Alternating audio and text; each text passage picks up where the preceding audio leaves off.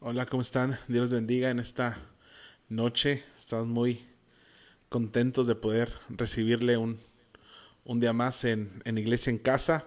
Y muchas gracias. Antes de comenzar, si nos pueden ayudar a compartir el video, nos pueden ayudar ahí a darle like a la página. Este, y vamos a comenzar. Y como no sé si a lo mejor durante estos días pudieron ver, eh, pero hoy tenemos en, en esta serie de, de podcast, tenemos a, a una persona invitada, un líder de, juvenil de la ciudad. Nos da mucho gusto poder recibirte aquí en Iglesia en Casa, Jorge Witt. Hey, ¿qué tal? Mucho gusto estar por acá con ustedes y gracias por la invitación. Sí, no, no, no gracias a ti por cuando desde el primer día que, que le hablamos a, a, Jorge para, para ver si nos podía acompañar, de verdad que pudimos ver una disposición en tu corazón y muchas gracias por, por, por estar aquí. Gracias, yo soy como el típico uh, personaje que me gusta cuando gente está soñando, cuando está eh, esperando alcanzar algo. Por eso, mientras conversábamos antes de pasar aquí en vivo, eh, me encanta escuchar qué es lo que Dios está haciendo y cuál es el sueño que está en ellos.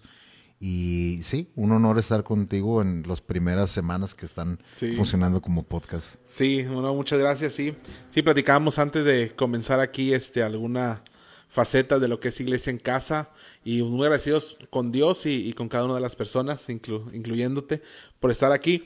Y pues ahora sí que como dicen a lo que vinimos, sí, estamos muy contentos. Este, algunas uh, de las cosas que, que, vamos a hablar tiene que ver uh, con la vida de, de, Jorge, muchas facetas que de la vida del, del ministro o del o del pastor o del líder de alabanza o del predicador que muchas veces uh, la gente que los mira en una plataforma desconocemos.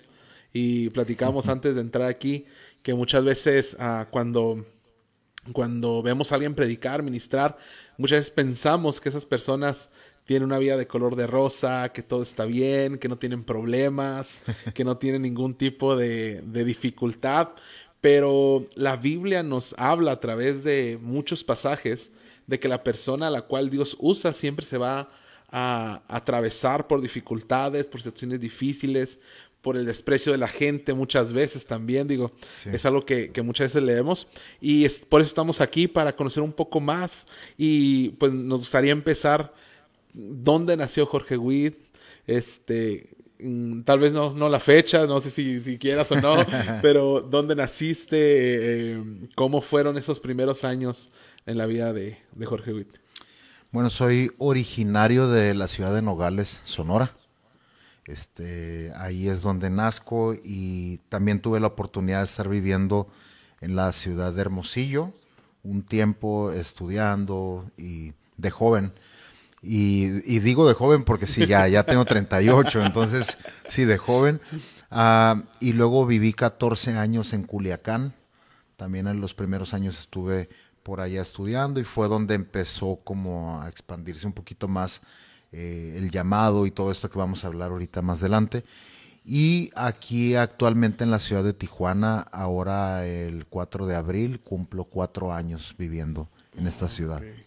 Sí, entonces naciste en Nogales, Sonora. Uh, ¿Cómo fue la vida para ti en, del día cero o del día uno? Okay. ¿Cómo fue la infancia? ¿Cómo fue uh, el estilo de vida que, que, tuviste en esos primeros años? Fíjate que eh, es interesante que, y de hecho tú tienes ahí por, uh, planeado ya algunas preguntas, entonces como que esta respuesta va a arrasar con unas otras y vas a tener que inventarte otras, porque en este caso eh, yo prácticamente crecí dentro del Evangelio. Eh, realmente mi, mis papás me llevaron desde muy chico, desde antes del año de, nacido, y entonces toda la vida prácticamente empiezo a crecer dentro de un contexto eh, de iglesia, dentro de un contexto uh, de una iglesia sobre todo muy, muy misionera, con un con uh, muy llamada al evangelismo, a viajar, a abrir iglesias, entonces eh, bajo esa atmósfera es prácticamente que, que crezco. Uh, soy hijo único, entonces, este, pero uh, yo siempre digo que soy, tengo la, la, oportunidad de ser en esa, en esa parte, a lo mejor nada más como Jesús, de decir que soy primogénito y unigénito, porque mis papás cuando me tuvieron a mí, después tienen a una, a una niña y, mis, y mi mamá decidió operarse, entonces cuando se operan, eh, mi hermana a los dos meses de edad eh, fallece de muerte de cuna, entonces en este caso pues ya nada más, nunca más pudieron tener hijos, solamente quedé yo. Y ha sido muy interesante esa parte porque uh, todo mundo tiene situaciones, crece con sus hermanos y todo, y para mí ha sido todo lo opuesto. El, primero, pues el tener toda la atención, vamos empezando por ahí, pero también la parte de quizás a la hora de procesar ciertas cosas, lo que sea, yo veo amigos que con sus hermanos se llevan súper bien y le cuentan todo. En mi caso, pues era muy distinto y muy diferente, ¿no? Pero sí, casi todos los primeros años de mi vida eh, creciendo en la iglesia y, mi mamá siempre con un corazón por Dios, por servir en la obra de Dios. Realmente ah, para mí ha sido eh, mi máximo ejemplo en eso, en ser persistente, porque después de un tiempo mi papá se apartó de, las cosas de Dios, de, la iglesia, de todo esto, a, su anterior vida. Y entonces mi mamá decide seguir adelante conmigo. Eh, seguir caminando en fe, seguir yendo a la iglesia, seguir todo esto. Entonces, eh, en parte a lo mejor al principio lo hizo por mí, pero recuerdo que en alguna ocasión ella me llegó a decir como quizás ya no tenía ganas de continuar y yo siempre, en ese momento de, chico, quizás en la infancia, todavía eh, de alguna forma le decía, hey, no puedes rendirte, no puedes hacer esto, ¿no? Y, y no se rindió y hasta el día de hoy ellos ya cuando yo estaba más grande, mi, mi padre regresa a las cosas de Dios y actualmente todavía ellos siguen eh, en, en, otro país este, sirviendo a Dios y caminando con Dios. Sí, eh, creo que obviamente muchas veces la, la, forma de pensar de un niño no es la misma de un adulto en, muchos aspectos de la vida, pero en esos primeros años... Eh, Ah, me da mucha alegría que, desde pequeño, como dijiste, naciste en un lugar cristiano, fuiste educado bajo, bajo enseñanzas pues, bíblicas y todo, todo eso. Pero obviamente cuando uno está en esa edad eh, ah, pequeña, ah, es muy diferente el concepto que uno tiene de Dios. Eh, conforme uno va creciendo, va teniendo un poquito más de, eh, tal vez experiencia, conociendo otros ámbitos y todo. y, y, la imagen o el conocimiento que tenemos de Dios va cambiando. En, muchos, en, muchas personas va en aumento y en otras tal vez va en decremento eh, el deseo de, de, seguir a Jesús. Pero en esos primeros años eh, que tenías a lo mejor una visión más clara de Jesús a comparación de otros, ah, de otros niños de tu edad que no nacieron en, en un lugar cristiano, ¿cuál era el concepto? que tú tenías de Jesús en ese tiempo que estabas pequeño? Ah, bueno, sí, yo creo que, va, se va cambiando no Jesús, sino la perspectiva o la manera en como nosotros lo vemos. Creo que de alguna manera, y puedo decir que me pudiera identificar como, como me era fácil, vamos a decir, relacionar con Jesús, con el Espíritu Santo. Quizás me costaba un poquito más la idea del Padre eh, porque aunque mi papá, pues obviamente siempre estuvo en, nuestra casa y todo esto, pero de pronto había momentos eh, de ausencia y todo eso. Entonces, como que al, voltear a ver a Dios, de pronto, como que quizás no tenía la imagen o la mejor imagen de, Él. Pero como crecí dentro de este contexto, te digo, eh, sí era una iglesia movida en lo sobrenatural, creyendo en milagros, me tocó crecer en todo esto. Y, de pronto para mí se convertía en una manera o en un estilo de vida que desde muy chico empecé a tener como la idea de formar parte de, de alabanza o de predicar o lo que sea. Entonces, mi grupo de amigos realmente de la iglesia este, pasábamos horas los fines de semana jugando a, los servicios, a hacer iglesia. Yo era el pastor. En ese entonces eh, sí tenía esposa de pastor, ¿no? Ahorita no. Pero ahí sí tenía y, y, oraba por ellos y les recogía la ofrenda y los tumbaba al piso, ¿no? Y todo. Entonces era bajo esa atmósfera y, y de alguna manera yo me sentía parte de esto, ¿me explico? O sea, para mí era algo que llenaba mi corazón y cualquiera, a lo mejor en un rato algunos familiares se van a llegar a conectar o algo. Y muchos de ellos se recordarán, porque lo he platicado en otras ocasiones, que a mí me verías como un loco en el patio con una manguera corriendo de un lado a otro, cantando y predicando como si ya estuviera haciéndolo para muchas personas. Nunca me imaginé que el, el, caminar con Dios desde chico iba a tener un impacto en mi vida. Y no, y no hablo desde la perspectiva de que las cosas de afuera de pronto no fueran atractivas, sino que tenía un peso en mi corazón el saber que Dios quería algo conmigo y yo simplemente quería responder sí a Dios de la mejor manera. Entonces, sí crezco en un contexto evangélico, eh, pero sí también en cierta forma con un liderazgo bastante duro. Entonces, sí, sí Ah, creo que más que el concepto acerca de Dios, creo que lo que de pronto se pudiera ver un poquito más manchado era mi concepto acerca de iglesia. ¿Por qué? Porque la, la, típica, y no sé, al menos hoy vivo una temporada muy diferente, pero en ese entonces la mayoría de las personas, eh, si te decían te habla el pastor en la oficina, nunca era como para pensar, híjole, me está llamando para felicitarme porque estuvo padre la alabanza. No, la mayoría de las personas se recordará que pues no era para algo bueno. Y, y bajo eso creo que hubo mucho temor en mi corazón hacia, hacia esa parte. Súmale que tengo una forma de ser, un carácter bastante perfeccionista, entonces suelo ser de pronto muy duro conmigo mismo y a veces el hecho de que el concepto de iglesia o el liderazgo de la iglesia era duro, entonces creo que era doblemente duro para mí en esa parte, ¿no?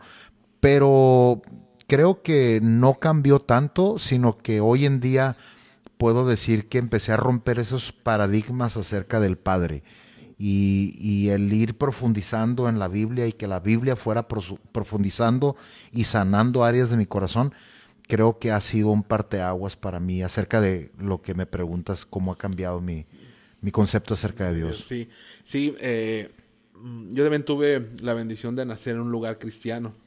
Y hay algo que, que el otro platicábamos en, con, con, otros amigos y platicábamos de que antes eh, en la iglesia donde íbamos eran de estas bancas de madera largas. Sí. este y en la parte de atrás las atraían para poner la Biblia y todo. Sí, sí. Y, y, obviamente, digo, yo tengo recuerdos vagos, no te voy a decir recuerdo para la perfección, pero recuerdo muchas veladas tal vez de oración a la que, porque en, en, en, casa la que iba a la iglesia era, era, era mamá.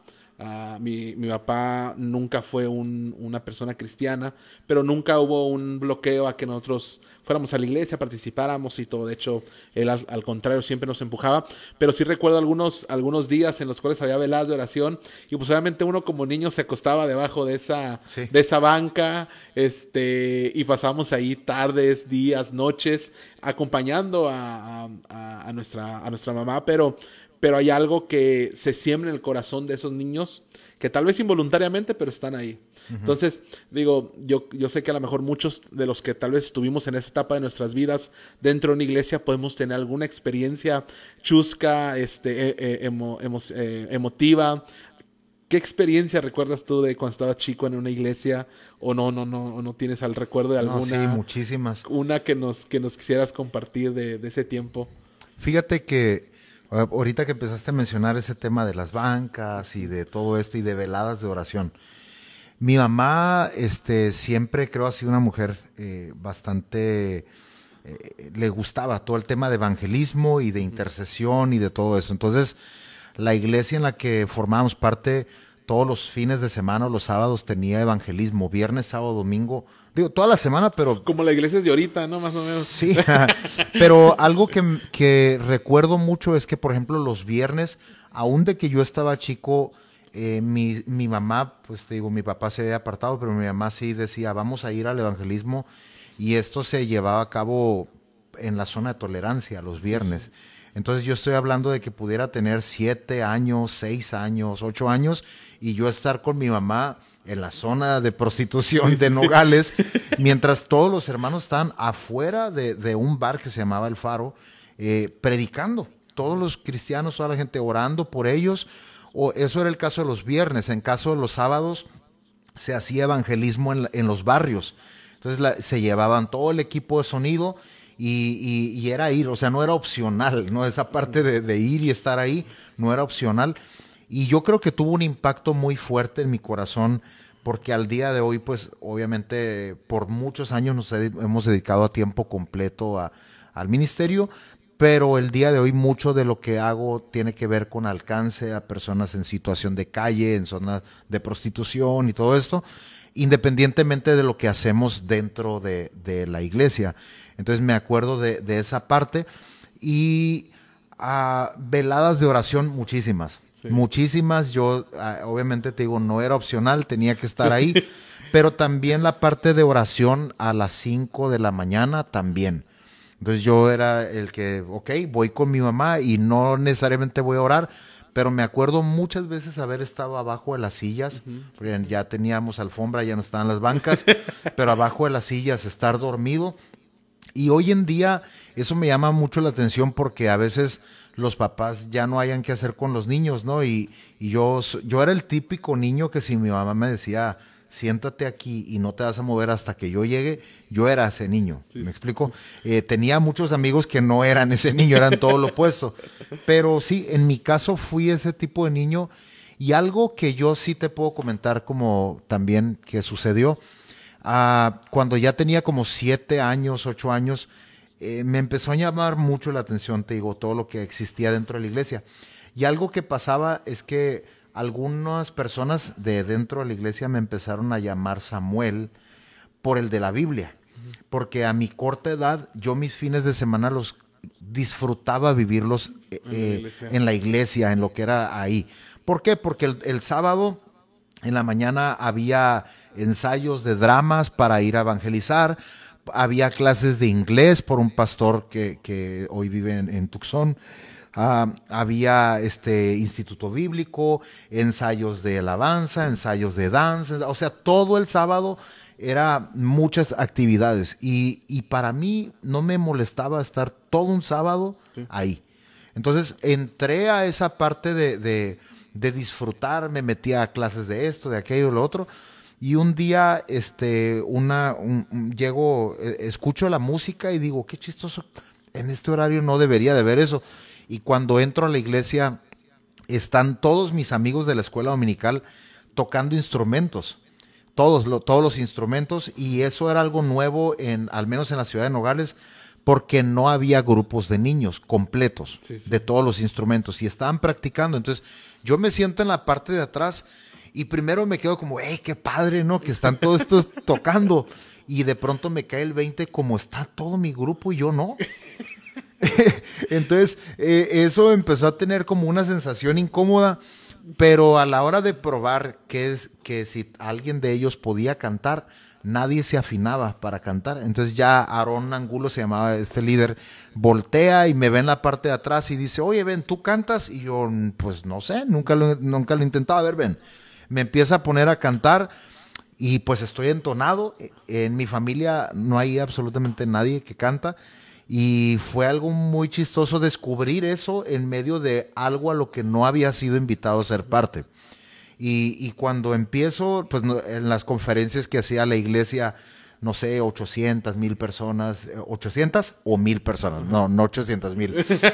este, iban cada año eh, en Semana Santa, toda la Semana Santa había conferencias y nos abrieron un espacio ahí en la conferencia para un grupo de niños que se llamaba Alfa y Omega para cantar.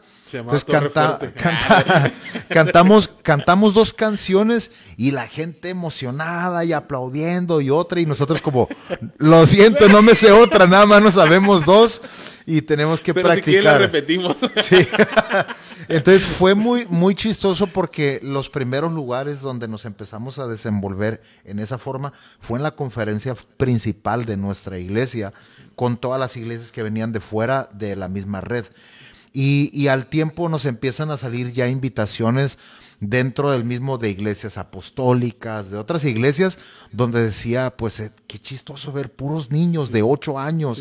El baterista tenía seis años y apenas alcanzaba los pedales y todo, pero el ver que, teníamos esa disposición ya para adorar a Jesús y todo esto tuvo un impacto. Eh, en este grupo de niños estuvimos alrededor de unos tres o cuatro años funcionando en diferentes lugares, iglesias, en los conciertos dentro de la misma iglesia que se hacían. Eh, podíamos participar, ya ahora sí no sabíamos más canciones y ya habíamos metido también algunas niñas a hacer coro y todo esto. Después empezamos a, a, tener una rondalla de puros niños también. Entonces ahí empiezo a aprender también un poquito la parte musical. Y como ya estaba entrado, un día le digo al baterista, oye, pues me gustaría a mí aprender batería. Y, y él me empieza a enseñar, empiezo a estar ahí pegado, ver todo lo que hacía, imitaba todo lo que él hacía.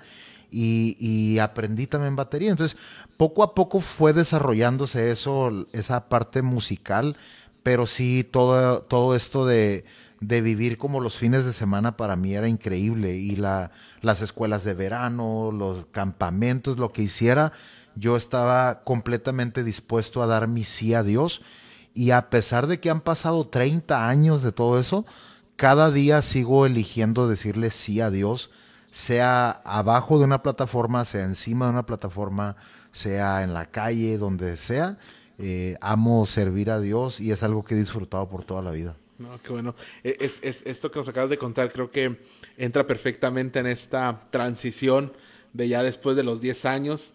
Este, dices que eh, esta área de trabajo dentro de la iglesia fue de los 8, 3, 4 años más a los 12 años más o menos, 13 años. Y creo que ahí ya tenías como un, un, un sentido un poco más pleno acerca de Dios. Como tú decías hace rato, no era como que Dios no varía, Dios no cambia, pero es nuestra, nuestro concepto de Él lo que va cambiando y va transformando a fin de cuentas nuestras vidas eh, en, servicio, en servicio de Dios. ¿Cómo, cómo fue ya después? Terminaste este proyecto que tenías de, grupo de alabanza de, de, niños. ¿Qué fue lo que siguió para, para Jorge después de, de estar ahí, de ya eh, creo que ya tenías un sentido más pleno de conciencia a esa edad.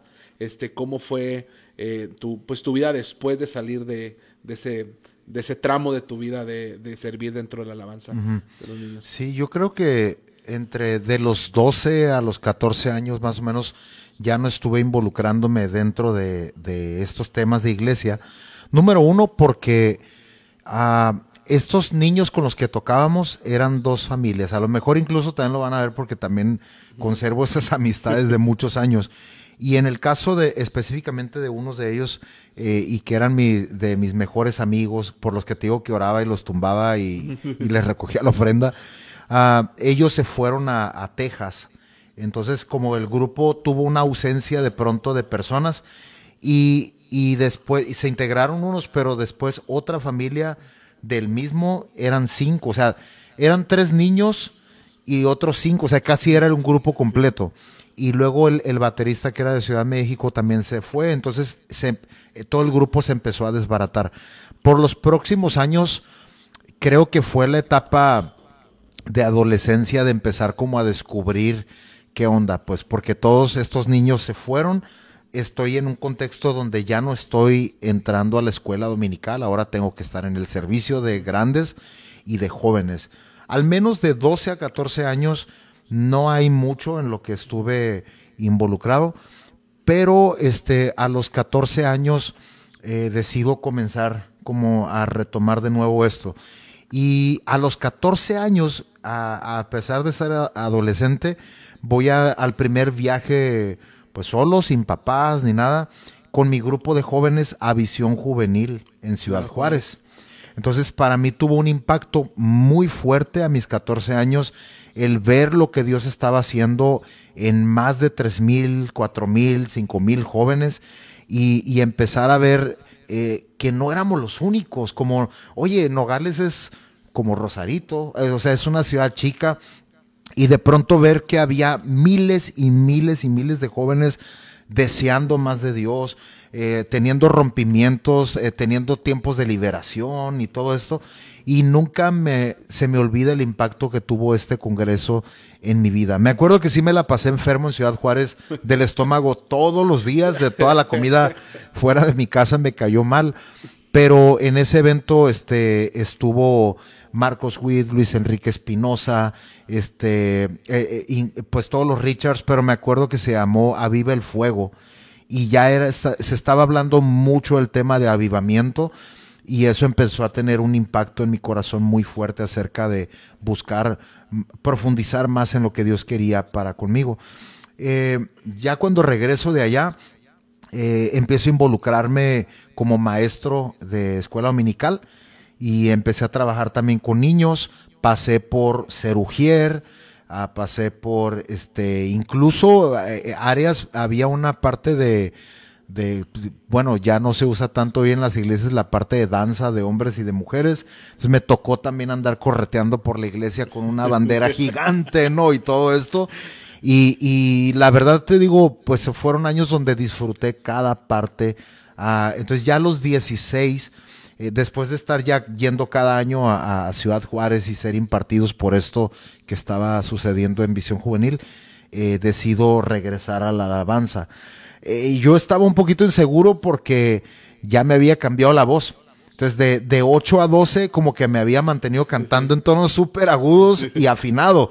Pero ya cuando era el que se te iba el gallo, entonces fue una transición muy extraña esa, porque ya mi voz eh, no se oía como antes, ¿no? Y, de hecho tengo un cassette que grabé para mi abuelo de, de, niño y me he logrado escuchar todavía después cómo cantaba yo de niño, ¿no? Entonces Ahora ya después sí empezó como a crecer ese deseo otra vez en mi corazón de empezar en la alabanza. Y me meto al coro, este, empezamos a hacer cosas ahí.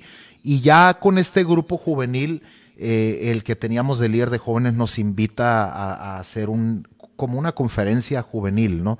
Se llamaba Operación Rescate y lo hicimos en, eh, el primero que se hizo fue en un antro entonces, para mí rompió muchos paradigmas porque 97, más o menos. Sí, porque digo, eso, es, eso no es algo muy común o algo, digo, no muy buen, muy buen visto, muy bien visto por, por, por gente incluso cristiana, ¿no? como un lugar así.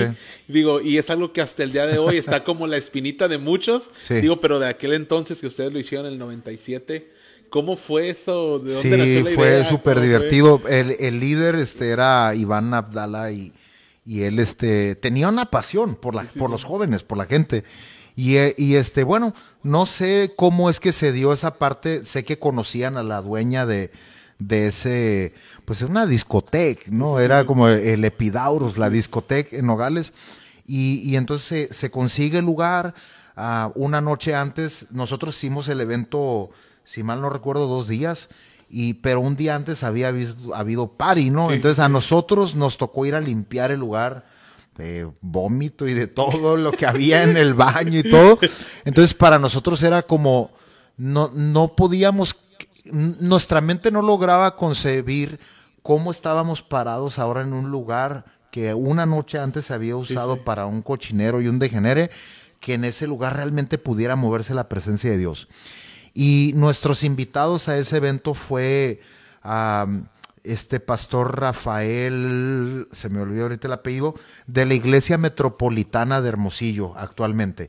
Él en ese entonces era líder denominacional de Iglesia de Dios y fue una locura. Simplemente eh, el ver ese lugar lleno de jóvenes de diferentes iglesias o nuevos Que, que, se habían acercado para Incluso yo creo algún, algún joven iba un al party, ¿no? Ahí a, y, ¿Cuánto el cover, no? Ya digo que era, un culto cristiano. Que era mejor que un party que el que había vivido, ¿no? Entonces sí fue para nosotros muy diferente.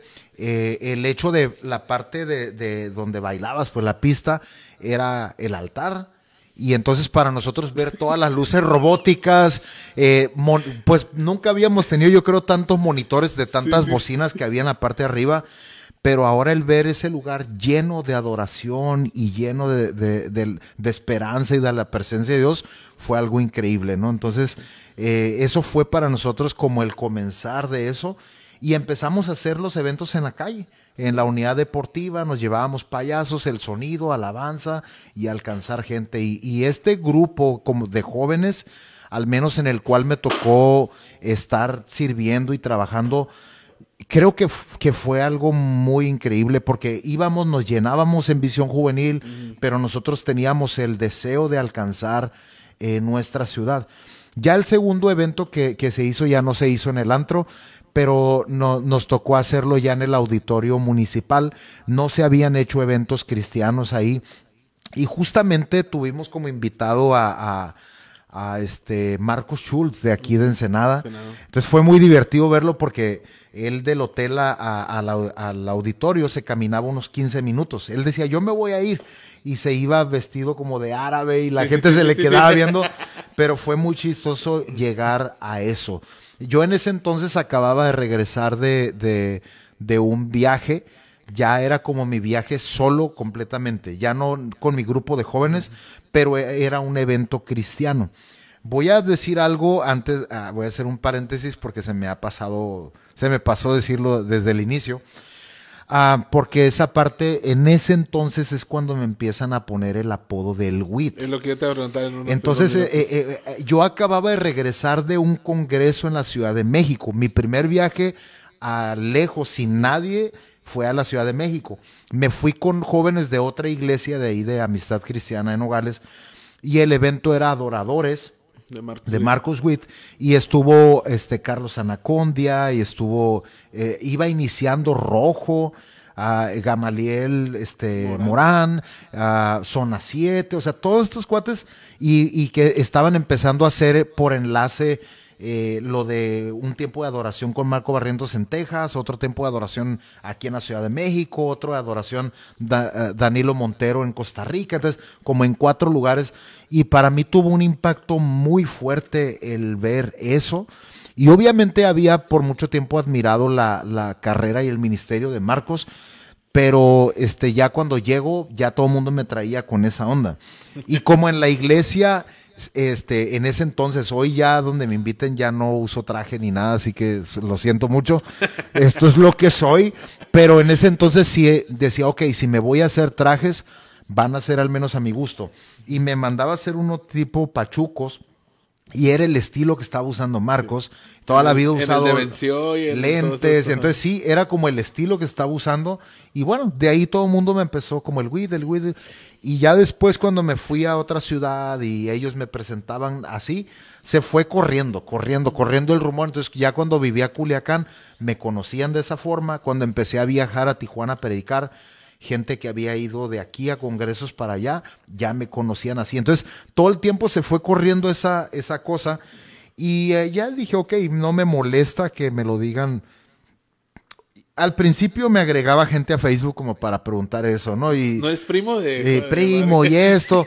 Hace poquito el pastor Sammy Cabanillas, hace como dos años, este, me empezó a presentar en los eventos de pastores y todo esto. Aquí tenemos, dice a Jorge Witt, hermano de Marcos Witt, ¿no? Y todo el mundo como se paraba, los pastores, mucho gusto. Y dice, sí, dice, hermano como usted y como usted y como usted, todos somos hermanos de Marcos Witt en la fe, dice. Bueno, dije, tiene, tiene, mejor sentido que lo que muchos años, ¿no? Pero sí, en esta época yo acababa de regresar de, del Congreso de la Ciudad de México y, y tuvo un impacto muy fuerte el ver esto y, creo que despertó cosas en mi corazón que quizás no había vivido antes. Entonces, en cuanto al tema de adoración, porque yo ya estaba involucrado en esto, entonces ya eh, decido al tiempecito irme de Nogales y pues me voy a, Hermosillo y estoy por ahí viviendo unos dos años, no me acuerdo bien, pero sí. Sí, es, es muy, es muy este, interesante. Algo que tú dices es muchas veces ah, como, como jóvenes, digo, como cristianos, pero también como jóvenes, muchas veces estamos ah, centralizando mucho nuestro servicio y nuestra... sí, pues nuestro servicio a Dios en estar dentro de una iglesia local. Y por ahí dice una, un escritor que la iglesia local es la esperanza del mundo. Y, es, y es muy bueno estar dentro de la iglesia local, pero también el explorar y el salir a escuchar otra, o sea que Dios nos va a hablar siempre lo mismo, que es su palabra. Sí pero sí el salir de, la comodidad de la iglesia, el, como tú dices, el ir a viajar, eh, el buscar otros, otros lugares para podernos también conectar una, de una forma más personal con Dios. Y es, creo que es, es, muy, es muy importante. Eh, hay eventos o, había eventos, este, y creo que habrá, donde se junten multitudes, sí, porque Dios habla a través también de esos, de esos lugares. Y más que nada, el ser humano está muchas veces tan acostumbrado a, ciertas cosas que ya lo hace por rutina que perdemos el enfoque de lo que está pasando. pero ah, me refiero a que muchas veces, digo, no sé si te ha tocado, has escuchado, que el un pastor de una iglesia puede estar predicando diez veces del amor y la gente como que no lo capta bien. Pero llega alguien de afuera y habla del amor y dice, oh, este hermano, Dios lo usa para hablar del amor. Pero ya el, pastor local lo estuvo hablando durante semanas. Sí. Entonces, eh, digo, nos, nos hace enfocarnos, tal vez el no estar en el medio de, de la comodidad de la iglesia local, el salir y el escuchar a otras personas, eh, nos hace enfocarnos un poquito más en lo que Dios quiere hablarnos a través de esos, de esos, uh, de esos pasajes o de esos viajes. Uh, yo tuve la oportunidad de ir dos veces para Ciudad Juárez, una visión juvenil también, y, y, dio de que estuvo Hugo Martínez. Hugo Martínez, que creo que estaba en Monterrey, no sé si todavía esté, en Cristo para las Naciones, pero en el momento que, que fue a predicar eh, estaba en, en, en Monterrey y, y, él predicó acerca, digo, me dio en el clavo porque yo cuando yo llego a la iglesia, yo llegué más o menos a la iglesia donde nos congregamos hasta el día de hoy, como a los siete años más o menos. Y, y cuando llegué, como a los dos, tres años, hubo un curso, un mini curso intensivo de, de música en el que me inscribí, fui, aprendí pues ahí lo, lo básico, fuimos eh, estudiando y todo, pero mm, al punto que voy es de que uh, como a eso de los a 12, 13 años, yo escuchaba de visión juvenil, visión juvenil. Y, y, esto es algo que a lo mejor muchos de los que nos están viendo, incluso los que están aquí, el a la única vez que he ido a visión juvenil fui con mi hermana, que pues que tiene tres años menor que yo, y mi mamá. O sea, fuimos los tres y era como algo raro porque no va una familia, convencionalmente no va una familia visión juvenil. Puros grupos de jóvenes. Ajá, sí, exactamente. Y, y, y, pero nosotros teníamos tantas ganas de ir en, en, en, ese momento en la iglesia, pues es muy difícil que a lo mejor muchos se pongan de acuerdo para hacer un viaje, digo, de aquí de Tijuana a Ciudad Juárez, pues sí es algo de tiempo, ya sea en autobús o, en avión, eh, el gasto y todo. Pero dijimos, mi, te digo que te comentaba que mi papá nunca nos puso ninguna traba. Dijo, no, váyanse. Pero si era, no era normal entrar con tu mamá y con tu hermana menor a, a visión juvenil. Pero en ese momento creo que Dios utiliza el podernos mover a otros lugares, escuchar su palabra para crear en nosotros eh, eh, un, un, impacto en nuestro corazón, en nuestro espíritu, en nuestra mente. Y más adelante también tuvimos la oportunidad de ir, la, no, no quiero, no sé, si era, no sé si fue la primera vez, pero que vino Dante Hebel a, a, a, Ciudad Juárez. Yo estuve ahí, en el 2001 creo que fue. Fue fue unos días fue en Visión, y bueno, en, Vino Nuevo, y los otros dos días fue en el auditorio de la universidad. Ok. en Visión sí me tocó estar cuando él estuvo. De, Chihuahua este, Ciudad Juárez. De, de, hecho, pues eh, quedaba un poquito más al lado contrario. Nosotros nos quedamos en el hotel, el La Teja o el Teja, no sé cómo se llamaba. Y Visión Juvenil quedaba por un lado, bueno, Vino Nuevo, y el auditorio quedaba al otro lado contrario. Entonces, nos íbamos caminando de hecho, ese, ese fue la primera vez que yo escuché Espíritu y en verdad. Que tocó en el auditorio con un CD azul, que fue la primera vez que yo tuve contacto con Espíritu y en verdad. Pero ese entonces, pues no eran muy, muy conocidos. Pero al punto que voy a decir, cuando salimos, de cierta manera sirve para. No, no creo que Dios nos hable más fuerte, pero sí nuestro oído está más atento a la voz de Dios cuando salimos de, de nuestro entorno este cotidiano para escuchar la voz de Dios. Así que digo, para hacer un paréntesis, cuando tengamos la oportunidad de poder ir a otro lugar, escuchar la palabra de Dios. Digo, muchas veces escatimamos en el gasto, en el, híjole, me voy, tal, tengo que hacer un esfuerzo, pero hagamos el esfuerzo a los que nos están escuchando, hagan el esfuerzo por salir de la comunidad, de su iglesia, hagan el esfuerzo por salir a otro lugar para escuchar la voz de Dios y cuando uno se dispone, Dios nos habla, definitivamente, ¿no? Cuando, cuando salimos a otro lugar. Ah, ya nos contaste lo que fue tu, pues, tu infancia, parte o tu adolescencia, cuando inicio de tu juventud, este, estabas en Nogales, te moviste para Sonora, bueno, estabas en Sonora, Hermosillo. Hermosillo, para Hermosillo, y después de ahí nos, nos contaste que te moviste para, para Sinaloa, para Culiacán. ¿Cómo fue esa transición de, de cambiar de ciudad? Porque te voy a decir algo, yo en lo personal sería muy difícil que yo me cambiara de, de, una ciudad a otra. ¿Qué fue lo que te llevó a, a moverte? ¿Cómo fue esa es, esa temporada de tu vida que, que, te moviste para aquel lado? Fíjate, pues estuve en, en Hermosillo, estuve formando parte en una iglesia eh, de asambleas de Dios, este, ministrando. a la banda con la que estaba yo ahí sirviendo eh, en la alabanza, ellos, ellos ah, se llamaban Satélite y ellos formaban parte de lo que era el sello de Vástago. Eh, entonces eran conocidos, entonces estaba empezando a servir con ellos, cantando con ellos y siento que empecé a crecer en esa parte también, tanto musicalmente o lo que sea. Y, y entonces cuando yo empiezo, en Culiacán yo tenía algunos amigos y uno de ellos me invita, me dice, oye, ven a mi cumpleaños para Culiacán. Ok, pues fui, este, ya estando allá, pasan algunos días y entonces es cuando me dice, oye, deberías de quedarte, mira esto y aquello, la escuela de música, aquí sí está, aquí sí está suave, ¿no? No como en como en Hermosillo. y bueno, el caso es que me quedé unos días y me gustó.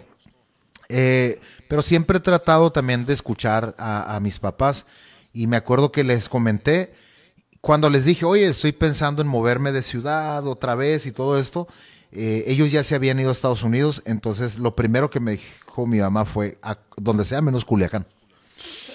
¿Por Por la seguridad. Por todo esto de la inseguridad y, no sé qué otras eh, cuestiones, pero eh, fue como, oye, espérame, este, si quieres te doy tiempo, óralo, este, no, no me des tan rápido el no, ¿no?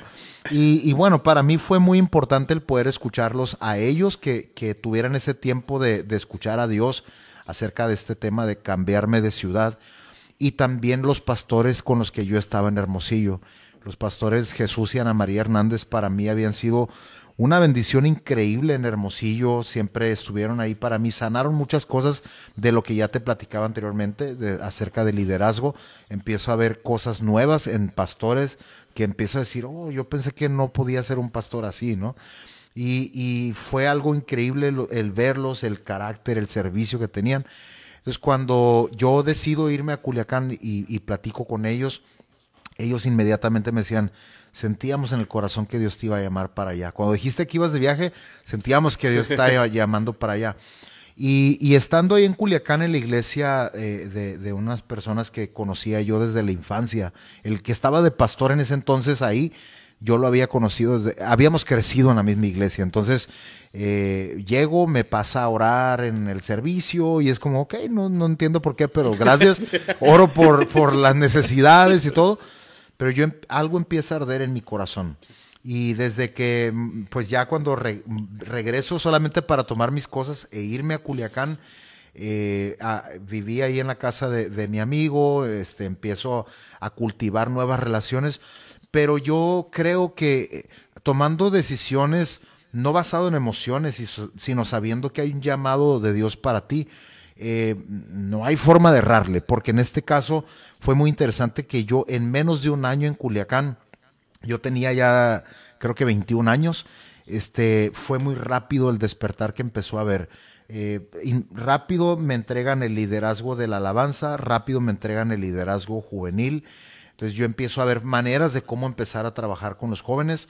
Empiezo a abrir algo que te estoy hablando que en el 2003 no se estaba trabajando con jóvenes, al menos en Culiacán, el tema de células juveniles. nosotros empezamos a llamarlo como las tribus, ¿no? Como de, la Biblia. Y, entonces nuestra meta fue vamos a abrir las 12 tribus.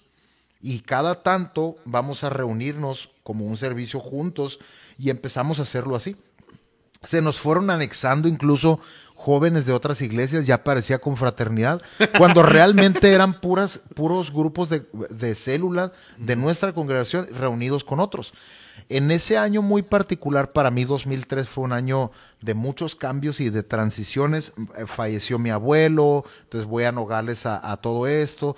Y la iglesia empieza a tener ahora sus propias conferencias también, igual en la ciudad de Nogales. Entonces ahora yo empiezo a regresar después de años a Nogales a, estar y todo esto. Pero muy interesante en ese año que ah, nos hablan de otro Congreso Juvenil. Ya no es visión, ahora es otro para la Ciudad de México. Entonces, eh, en el mes de noviembre del 2003 ah, va un predicador, un pastor a una iglesia en la ciudad de, de, Culiacán por tres días. Y yo le digo a dos amigos, hey, vamos al evento a ver qué onda me acompañan ellos y algo sucedió completamente en nuestras vidas. Empiezo a ver un mover del espíritu muy fuerte y muy diferente, eh, rompiendo todos los paradigmas teológicos, porque yo ya había estado estudiando teología, entonces para mí empezó a romper todos esos paradigmas el mover del Espíritu Santo, sobre todo en el tema de verlos reír y todo, es rodar y caer y de todo, ver todas las carismas habidas y por haber. Este pastor se llama Alejandro Escobedo. Entonces, cuando nosotros vamos al evento, llegamos a la iglesia el domingo y nuestra primera fue, vamos a hablar con el pastor. Lo reunimos, ¿sabes qué? Venimos de un evento de tres días y Dios hizo esto, esto, esto, esto, esto. Y, y él era un pastor joven, él me gana por dos años. Entonces, en ese entonces él tenía 23, yo 21. Y lo primero que él nos dijo, oren por mí, yo quiero recibir eso y luego quiero que al final eso también oremos por la iglesia que se imparta aquí también. ¿Ok? Empezamos a orar por él y fue muy chistoso que todas las eh, cosas que sucedieron en el evento sucedieron en la iglesia sin que la iglesia hubiera ido a ese evento. Todo lo, hablo de todo, el mover del Espíritu Santo. Entonces, en ese entonces, el pastor Federico de ahí de Culiacán le dice al que estaba de pastor conmigo, ah, deberíamos de ir a la Ciudad de México al congreso de ellos. Este congreso se llama Explosión Juvenil de Conquistando Fronteras. Entonces, cuando nos hacen la invitación, nosotros no sabíamos ni a qué estábamos diciendo sí.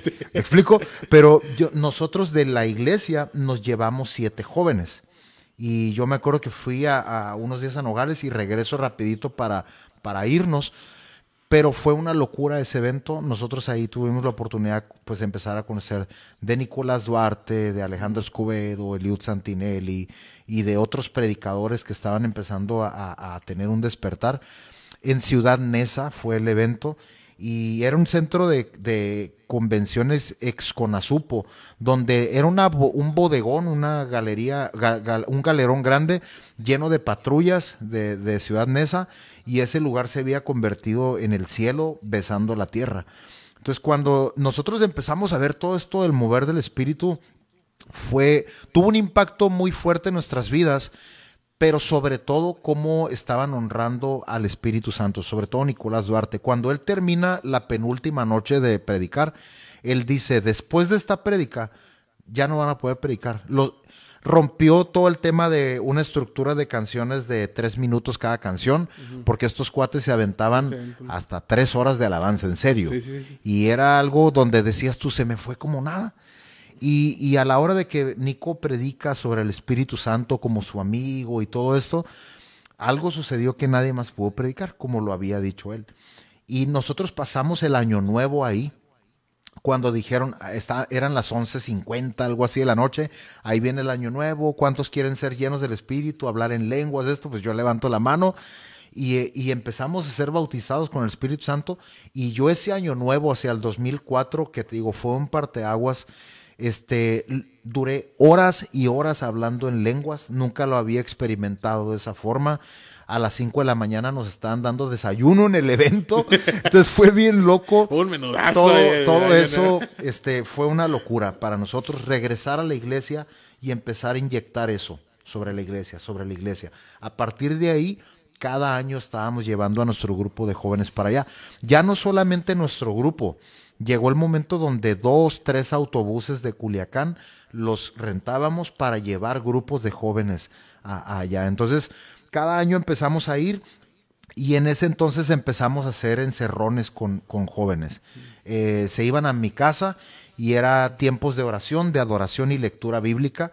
Entonces, por tres días, por todo el fin de semana.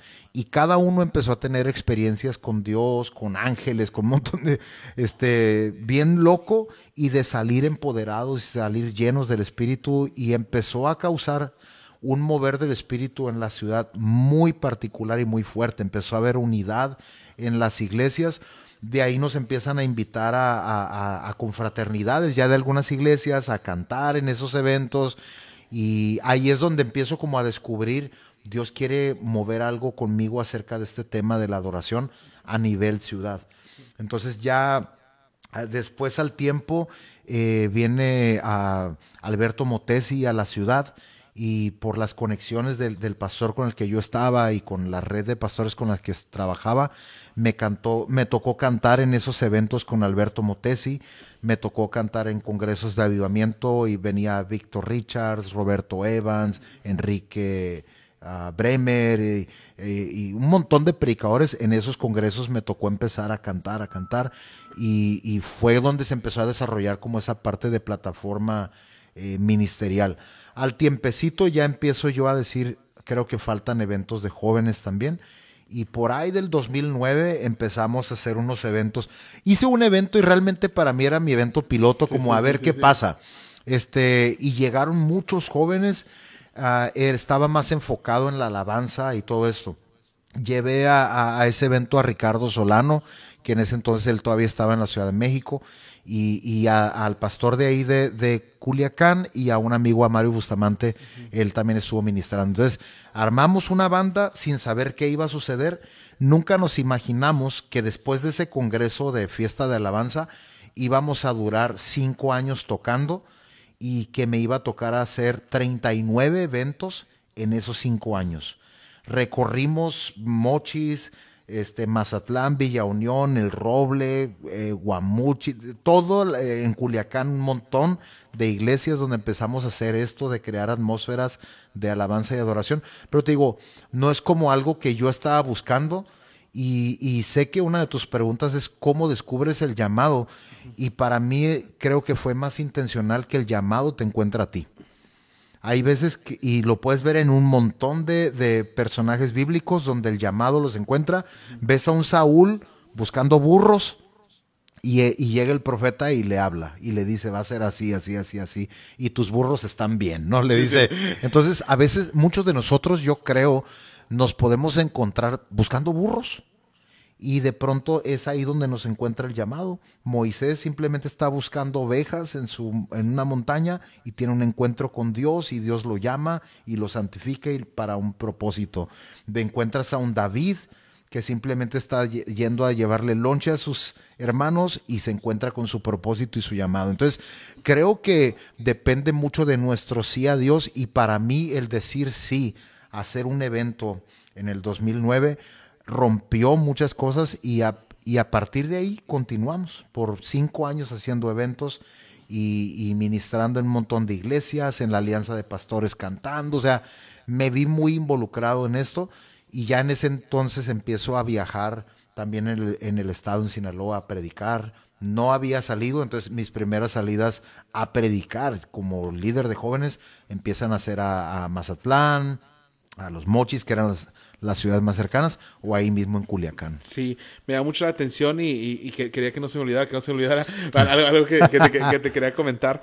Eh, puedo más o menos como entender que tu cambio para Culiacán fue la, la como la llama que encendió la pólvora de, de, tu llamado para con Dios. Digo, habías hecho otras cosas, pero sí veo, y al momento que lo cuentas, apasionado de cómo Dios encendió tu corazón a través de una decisión que tuviste que hacer, que tal vez fue difícil o dolorosa, porque no es fácil desprenderse del, del, del lugar donde uno se siente cómodo, donde se siente a gusto, donde está rodeado ya de amigos, y empezar otra vida totalmente diferente en otra ciudad, alejado, es, es, es difícil.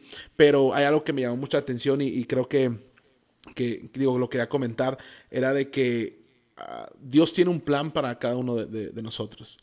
Pero en ese plan uno tiene que tomar decisiones. Y muchas veces uno toma decisiones por una per percepción propia que muchas veces puede estar equivocada. Ahorita tú nos comentaste. Yo hablé con mis pastores y yo sé que a lo mejor consultaste a dos, tres personas que tú sabías que esas personas por la amistad o por la convivencia, siempre iban a buscar lo mejor para ti. Siempre a buscar lo mejor para tu sí. ministerio, para tu vida. Y, y, y, aparte que eran tus autoridades espirituales, pero sí el dejar remarcado esto en el corazón pues, de los que nos están viendo, es de que siempre que vayamos a tomar una decisión, digo, puede ser desde la más pequeña hasta la más drástica como esta, cambiar de, de residencia, sí rodearnos de gente que busque el bien para nosotros y que nos puedan dar un consejo acerca de. Sí. No siempre quedarnos con, es que yo pienso, yo me imagino, o yo supongo, sino escuchar a aquellas personas que tienen más experiencia, que, que nos pueden dar un consejo, pero que tengan una vida de respaldo que siempre han buscado lo mejor para nosotros. Es importante, creo, consultarlas al momento de tomar una decisión Sí, eh, totalmente. difícil. Sí, totalmente, porque después de todo esto que, que te comento, este, llega un año donde estoy cansado por después de cinco años estar cantando en todos lados, en todos los eventos, en todo, y, y es esa transición que sigue. Ah, ya había tenido el, el último congreso a Ricardo de nuevo, había llevado a Gustavo Falcón y había estado haciendo mucho movimiento, este, algunas grabaciones, etcétera. Y, y ya cuando movíamos el evento y todo, hice un alto y fue donde yo dije, ok, estoy haciendo cosas para Dios, pero ¿cuál es la motivación detrás de? Y entonces empiezo a cuestionar por un año, me detuve de hacer eventos y, y entonces ya en el, el- todo el 2015 no hice eventos y en el, en el 2016, si mal no recuerdo, es cuando decido reestructurar todo lo que estaba haciendo. Ah, yo ya estaba, eh, teníamos una iglesia con Mario Bustamante allá, y estábamos teniendo ese tiempo de crecimiento y todo, cuando yo dije, vamos a hacer los eventos diferente. Ya no estoy interesado en la parte robótica y luces y brincos, quiero que vayamos más profundo, creo que, que, vayamos al corazón de Dios. Y ahí es cuando empiezo a hablar acerca de hacer unos eventos que todavía los hacemos, que se llaman contracultura. Y, y en ese entonces, eh, platicando con uno de mis mejores amigos, él me decía, oye, deberíamos de hacer un evento que se llame Contracultura y hacerlo simultáneo. Él vivía en Tucson y yo en Culiacán. Y al último él no hizo ni uno. Y me aventé yo a hacerlo. ¿Y ¿Cuál era el concepto? Lo empezamos a hacer, fíjate, en casa. Lo empezamos a hacer en casa, metíamos todos los instrumentos adentro y ecualizar y poner luces como tenue y ya no robóticas y un grupo chico de personas que venía dispuestos a adorar a Jesús y, em- y así lo comenzamos, lo empezamos a mover, hicimos como tres, cuatro, pero en ese primero, en ese primer evento lanzamos una convocatoria para otra cosa que todavía continuamos hoy haciendo, que se llama la Mesa del Rey. Nosotros ya habíamos estado involucrados un poco en este tema de hacer misiones alcanzando a personas en situación de calle, migrantes, indigentes, eh, en pobreza extrema, niños en pobreza extrema o gente de campo, todo esto. Y empieza ahora a arder mi corazón y ya no, sí por los jóvenes cristianos, pero mucho más por qué estamos haciendo por los perdidos. Está padre, hacemos congresos de jóvenes, te llenas del espíritu, pero ¿cuál es el paso que sigue? ¿Vas a ir a tu iglesia a pagarte y regresar al congreso a pedir perdón por el mismo pecado? ¿O quieres salir de la, del evento dispuesto y disponible para hacer lo que Dios te está llamando a hacer? Entonces, nuestro concepto de eventos empezó a cambiar. ¿Y por qué ya no teníamos una plataforma? Porque queríamos que se viera como, hey, como tú estás pasando por situaciones, yo estoy pasando por aflicciones igual que tú. Vamos a echarnos la mano y al adorar juntos, quitamos eso de los de la plataforma, nos dirigen y nosotros sino que ahora podíamos perdernos en adoración. Y era divertido porque veías en la cocina a un lado de la estufa un cuate tirado, otro cuate por un lado de la lavadora, otro en, en- entre los sillones, gente postrada, cantando, adorando, y cambiamos todo ese estilo. Hicimos el evento de A la Mesa del Rey en Culiacán eh, en el 2016, en diciembre, y tuvimos pues casi 300 personas que vivían en la calle o en pobreza extrema. Eh, el municipio nos había prestado ah, el- eh, un edificio de, de ah, ¿cómo se llama este? Gimnasio municipal de los, de los, de los caballeros, de- sí, de. Como no soy muy bueno de, de eso, de, de, de temas de deportes, pero nos prestan el lobby para hacer el evento, es donde se hacía el box de, de Culiacán y todo eso. Entonces nos prestan ese lugar. Unos días antes de- del evento y de venir acá a Tijuana a predicar, este, se metieron los soldados a mi casa. Eh, tenía yo lleno de donaciones y se irrumpen en la madrugada. Empiezan a romper las bolsas, a qué es esto, a patear a mi perro, a voltear la cama. Entonces empiezo a entrar en mucho miedo. Y por mucho tiempo, ya en ese entonces, yo estaba queriendo tomar una decisión de un cambio de ciudad, que estaba de nuevo en esa transición. Entonces, cuando yo voy a la Ciudad de México, me encuentro a Marcos Witt en el aeropuerto y le hago dos preguntas. Le digo, ¿cómo sabes cuando Dios te está llamando a otro lugar que, que, puedes hacer ese mismo evento en otro lugar, porque yo no sabía si Contracultura y Mesa del Rey simplemente pues fue para Culiacán y se acabó y vamos a comenzar algo. Y, y cómo, cómo puedes este, equiparte para, para llevar a cabo eso. Y me acuerdo que su respuesta fue, si Dios te dio a ti la visión, la visión va contigo a la ciudad donde tú te vayas porque él cuando se fue de México a Estados Unidos, él se llevó adoradores a Estados Unidos y lo hizo por varios años allá. Entonces, eh, ármate de un equipo, deja un equipo establecido aquí para que continúe lo que tú comenzaste y vete y, e inicia algo allá. Entonces, cuando hago esa transición, pues ya platico con los pastores con los que estaba trabajando y les digo, ¿saben qué? Creo que voy a moverme de ciudad y quiero tomar en cuenta sus palabras y de esto y ellos vieron la pasión que había en mi corazón por moverme de ciudad. Y yo tenía dos opciones, Guadalajara o Tijuana. Yo estaba como, ah, Guadalajara, Guadalajara, no de las chivas, Guadalajara, pero de los cholos también, como que algo, ¿no? Y, y entonces elegí Tijuana, este, se parece más al clima de Nogales, en frío y en calor es el mismo tipo de, de, clima. Estoy un poco más cerca de mis papás, digamos, porque están acá en California este, todo empieza a ver muchas cosas y se empieza a acomodar todo. Entonces todo se empieza a dar muy rápido. Eh, hablo con unos pastores de aquí de Terrazas y les digo, creo que quiero venirme a Tijuana, véngase, aquí tiene techo en lo que usted encuentre donde se quiera ir. Y tomo la decisión y, hago los últimos eventos allá y me vengo, pero ahora es, voy a empezar de cero, todo, amistades, lo que sea me cotorreo a algunos amigos de aquí, al Emanuel Pita, Mario Salas, que ya los conocía de años antes. Y el Pita me invita a un viaje de misiones acá a la Baja, a San Telmo. Iban iniciando lo de dos camisiones. Entonces me toca ir con ellos a estar allá haciendo misiones por, un, por como por cuatro días más o menos. Y empieza de nuevo como Dios sigue en pie con lo que él dijo. En ese entonces, fíjate, yo abro una página de Facebook que decía La Mesa del Rey Tijuana, pero no le moví, simplemente la creé y nada más. Y bueno, eh, en ese entonces eh, Pita me, dice, vamos, acompáñame a, a, una actividad que se llama Alianza Juvenil por Tijuana. Eh, vengo a, la, reunión en, aquí en el Beat Center y me encanta, me encanta cómo estaban capacitando a los líderes de jóvenes.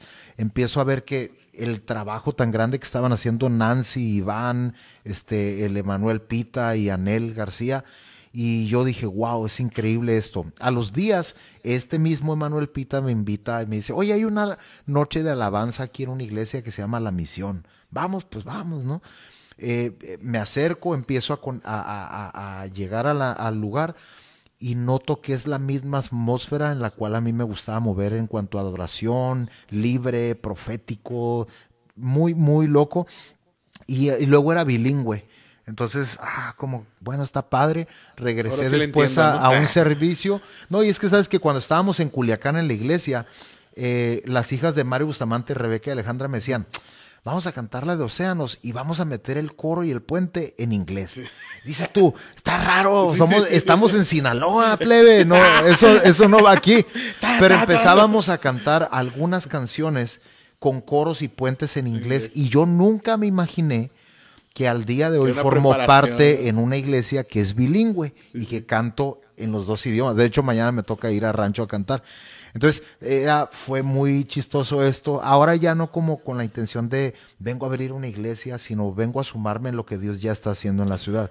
Nunca me imaginé tampoco que al conectar por medio de Pita con esto, eh, hoy formaría parte del liderazgo con el equipo de la Alianza Juvenil. Por dos años he estado juntamente con el equipo, con Nancy, los que mencionaba y algunos otros, Oscar, que estabas mencionándome hace rato. Entonces, fue muy loco porque esa transición para mí Tijuana fue como el avance o el alcance en, en el tiempo de Dios de avanzar lo que no había hecho quizás en años, porque ya en Culiacán decía, estoy cómodo, está fácil, es algo que sé hacer, pero estoy inconforme, quiero más. Y, y, bueno, para mí Tijuana, cuatro años que llevo aquí, Hemos hecho, si mal no recuerdo, como cuatro congresos de contracultura. Eh, hoy, hace un mes más o menos, hicimos nuestra segunda mesa del rey aquí en Tijuana, teniendo gente en situación de calle. Empezamos a involucrarnos con un montón de ministerios aquí, con la misión, etcétera. Entonces, para mí ha sido un tiempo de locura. Hace dos años eh, nunca había predicado tanto, 285 veces en un año. Para mí fue un año, el 2019, de locos, pero empieza una transición también y quiero ser muy vulnerable en esto porque a lo mejor platicábamos y decíamos, a veces los ves predicando y dices, este cuate ha hecho un montón de cosas, pero cuando yo termino el 2019, empiezo a tener una situación mental muy, muy fuerte donde empecé a tener eh, un trastorno ansioso depresivo. Yo no lo entendía en el momento, simplemente tenía ganas de dormir y no despertar, o por las noches no poder dormir, tener pánicos, eh, episodios donde la noche simplemente tenía miedo, quería gritar, quería salir corriendo, quería desaparecer, que me pasaban cosas que yo decía, no puede ser estar endemoniado, que, que ocupo. Y empiezo a caminar mi proceso y lo primero que hago es abrirme, que es lo que decías ahorita, y lo compartí hoy, de hecho, en mi Facebook acerca de no puedes atravesar tus momentos de esos difíciles sin tener comunidad. Y hay, por ahí algunos conectados, Dolores y algunos que son parte de mi comunidad, Rebeca Torres, eh, Ángela Ayón, muchos otros que han sido parte de mi proceso. Todo el año pasado fue de pandemia y de estar yo teniendo que trabajar en mi interior acerca de ansiedad, cómo trabajar la ansiedad, cómo detectar esto y, empezar a conocer que en líderes de jóvenes, en pastores de jóvenes, el año pasado, si te recuerdas, no sé cuántos pastores se suicidaron por tema de ansiedad y depresión. Entonces yo empiezo a tener miedo porque yo decía, yo no quiero ser el número que sigue, yo no quiero ser otra estadística que sigue, y entonces empiezo a notar que necesito de comunidad y empiezo a hablarlo con mis mejores amigos, lo empiezo a hablar con algunos pastores, Pastor Cabanillas, Karina Rocha, un montón, y empiezo a abrirme. Y cuando empiezo a abrir mi corazón a esto, sentía esa vergüenza porque eres predicador y tú, tú no puedes pasar por eso. Pero después de un año tan cansado, yo no me había dado a la tarea que espiritualmente podía decir, estoy fuerte. Físicamente pudiera decir, estoy en forma porque iba al gym, ahorita no voy, pero emocionalmente estaba drenado. Entonces empiezo a llenar mi corazón con la presencia de Dios, sí, pero también a través de personas que son el cuerpo de Cristo para llenar esas fisuras y saber, y de hecho ahorita tengo una un fisioterapeuta que va a darme mi espalda, que ahí empiezo a aprender que aunque soy predicador necesito de las manos y de las voces de otras personas para comunicarme qué Dios quiere. Y me acuerdo que Karina, eh, una de mis líderes, me decía, necesitas descansar. Por lo menos me dijo, 40 días yo te pondría a no hacer nada. En esos días me tomo unos días en, en, en Ensenada, en Culiacán, simplemente a descansar. Y poco a poco fui dándome cuenta de cómo trabajar esto.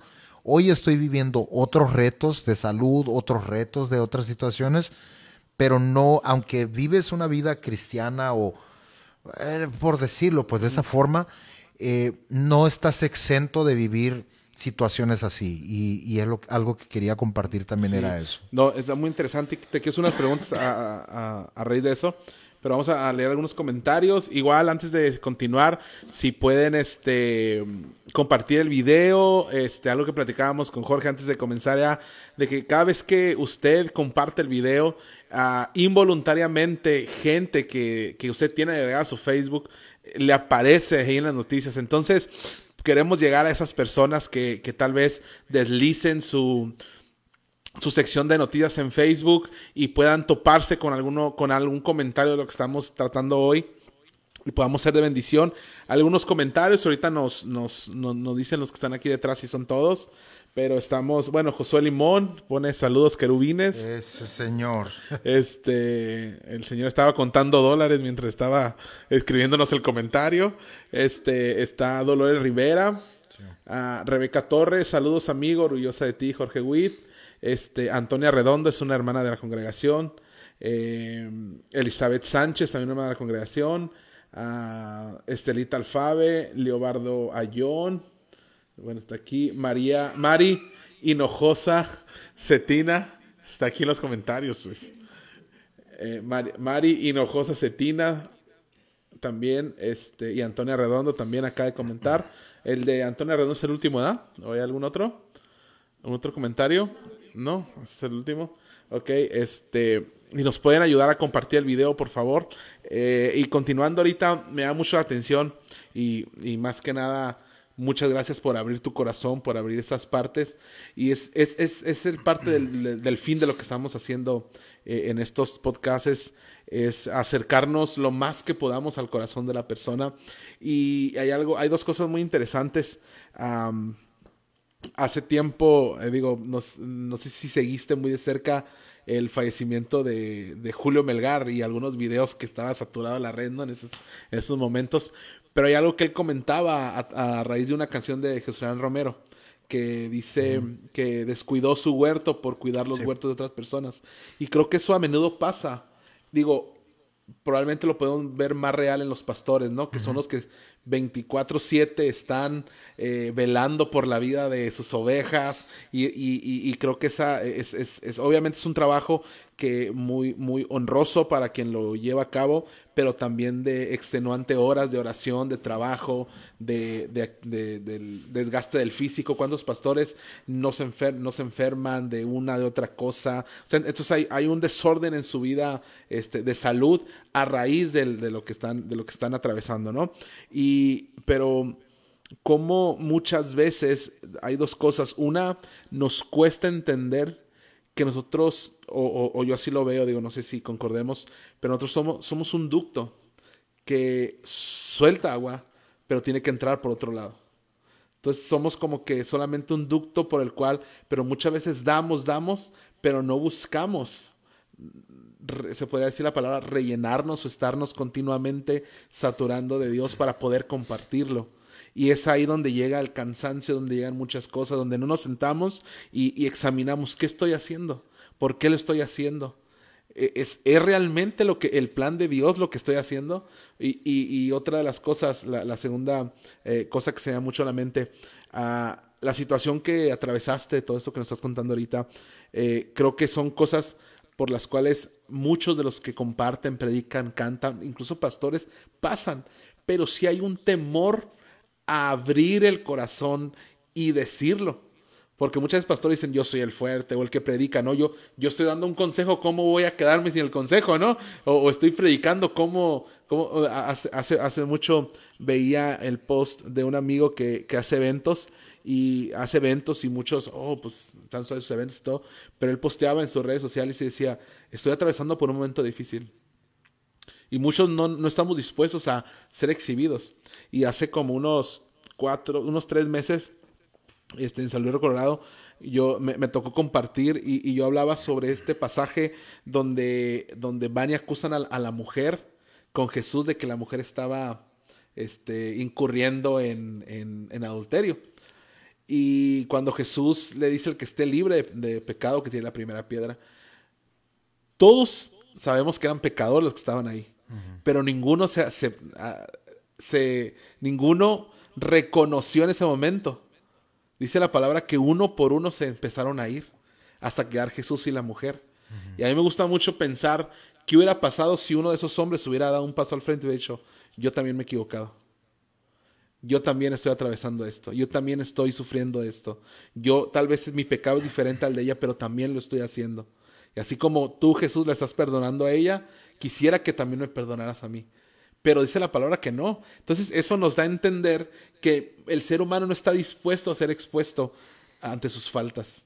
¿Por qué crees que se deba esto en, digo, en, en, en personas que técnicamente tienen ya una madurez eh, adquirida a través de la palabra, a través del tiempo, que comparten, que cantan? Porque muchos no estamos dispuestos a abrir nuestro corazón y ser expuestos ante los demás no para ser avergonzados, sino al contrario, como tú dices, para, para poder ser rodeados de gente que nos pueda ayudar en, en los procesos que atravesamos de ese tipo. Una, creo que una de las raíces, obviamente, y te puedes ir hasta el Edén, donde estas personas, en vez de ser vulnerables y transparentes con Dios, porque Dios está haciendo una pregunta, ¿dónde estás? Porque quiero pasar tiempo contigo. Y ellos, lejos de, pasar tiempo con Dios, se esconden a causa de la vergüenza y del temor. Y, esas son las dos cosas que normalmente acarrea la vergüenza, acarrea el, eh, incluso en el mismo ministerio se ha visto todo esto, ¿no?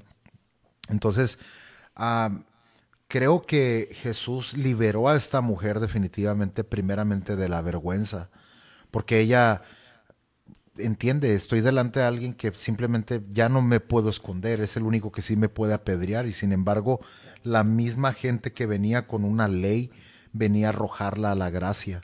Y aunque tú lees esa historia en Juan ah, acerca de la mujer sorprendida en, adulterio, los religiosos llegan y dicen, oye, debería, la ley dice, Moisés dijo que debemos apedrearla, pero Levítico 10:10 dice que el hombre y la mujer que sean sorprendidos, es decir, tendrían que haber llevado los dos y solamente la llevaron a ella. Y a veces nosotros estamos como dispuestos siempre a acusar o ver la situación de pecado, la situación eh, vulnerable en la que se encuentra una persona y lejos de cubrir, queremos este, dejar en vergüenza. Y, y, Jesús siempre ha sido muy intencional en nosotros en quitar el oprobio, quitar la vergüenza, quitar el miedo para que podamos relacionarnos correctamente. Y una de las cosas es que a veces como no tenemos relaciones sanas, nos cuesta relacionarnos con Dios porque tampoco en nuestro entorno tenemos una comunidad sana.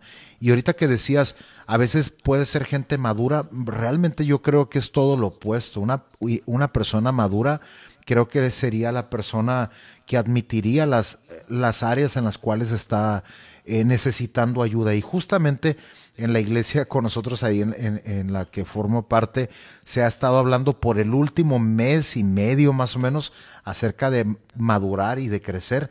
Y créeme que cada que estamos escuchando un nuevo mensaje es como ya, por favor, ya.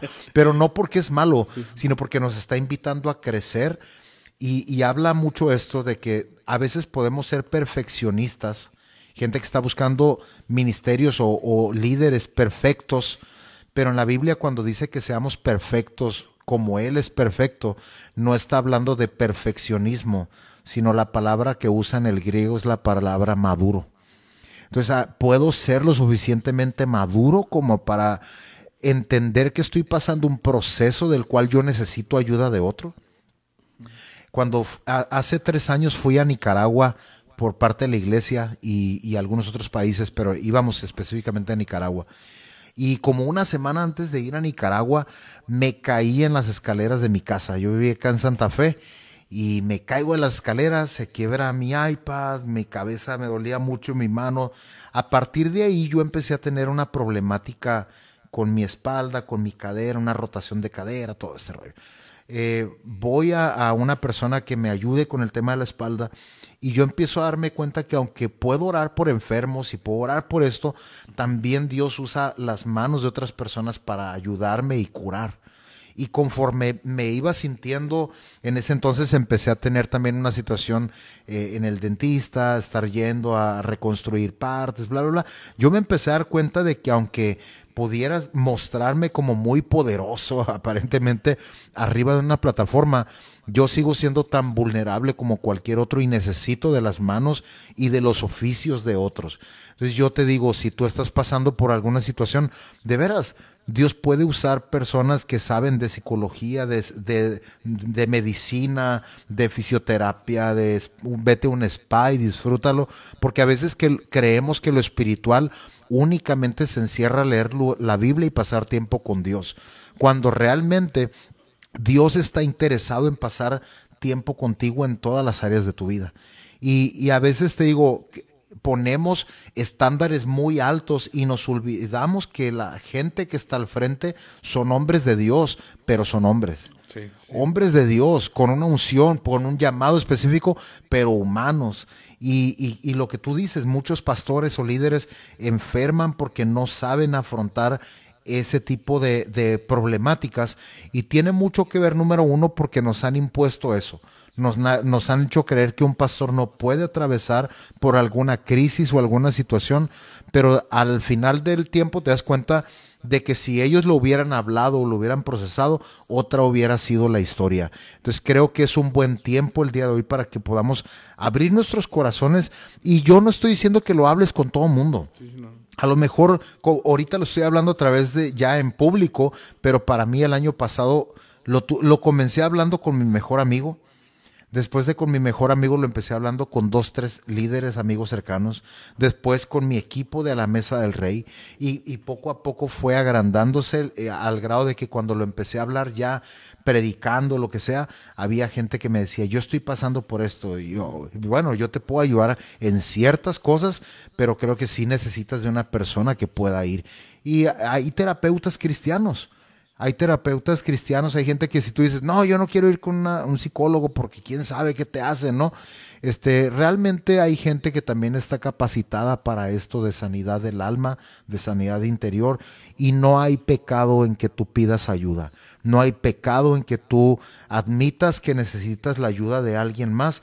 Y, y si no, eh, pecaríamos de orgullo de creer que lo podemos todo. Cuando una persona humilde va a reconocer su condición y decir, yo necesito de las manos de otros. Y por eso es que somos un cuerpo.